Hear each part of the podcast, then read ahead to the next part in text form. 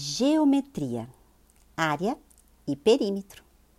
Geometria é uma ciência que se dedica a estudar as medidas das formas de figuras planas ou espaciais, os sólidos geométricos, bem como sobre a posição relativa das figuras no espaço e as suas propriedades.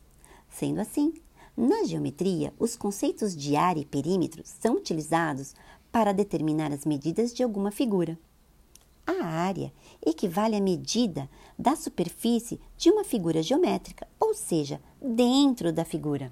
Já o perímetro é a medida do contorno desta figura geométrica, a medida em volta dela.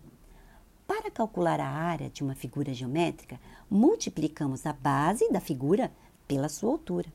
Já o perímetro, somamos todos os seus lados em volta de toda a figura geométrica, ou seja, o seu contorno.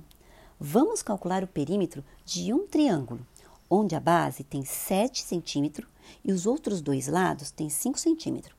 Então, somando 7 centímetros mais 5 centímetros e mais 5 centímetros, vamos ter um total de 17 centímetros de perímetro desta figura. Então, medimos o contorno dela. Agora, vamos medir a área de um quadrado, onde cada lado possui 4 centímetros. Lembrando que para medirmos a área de uma figura geométrica plana, multiplicamos a base pela altura. Então seria 4 vezes 4, que daria 16 centímetros quadrados.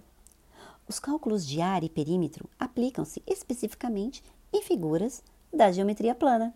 Gostou do podcast? Bora avisar os amigos. Bora estudar, galerinha! Eu sou a Pro Márcia Coelho.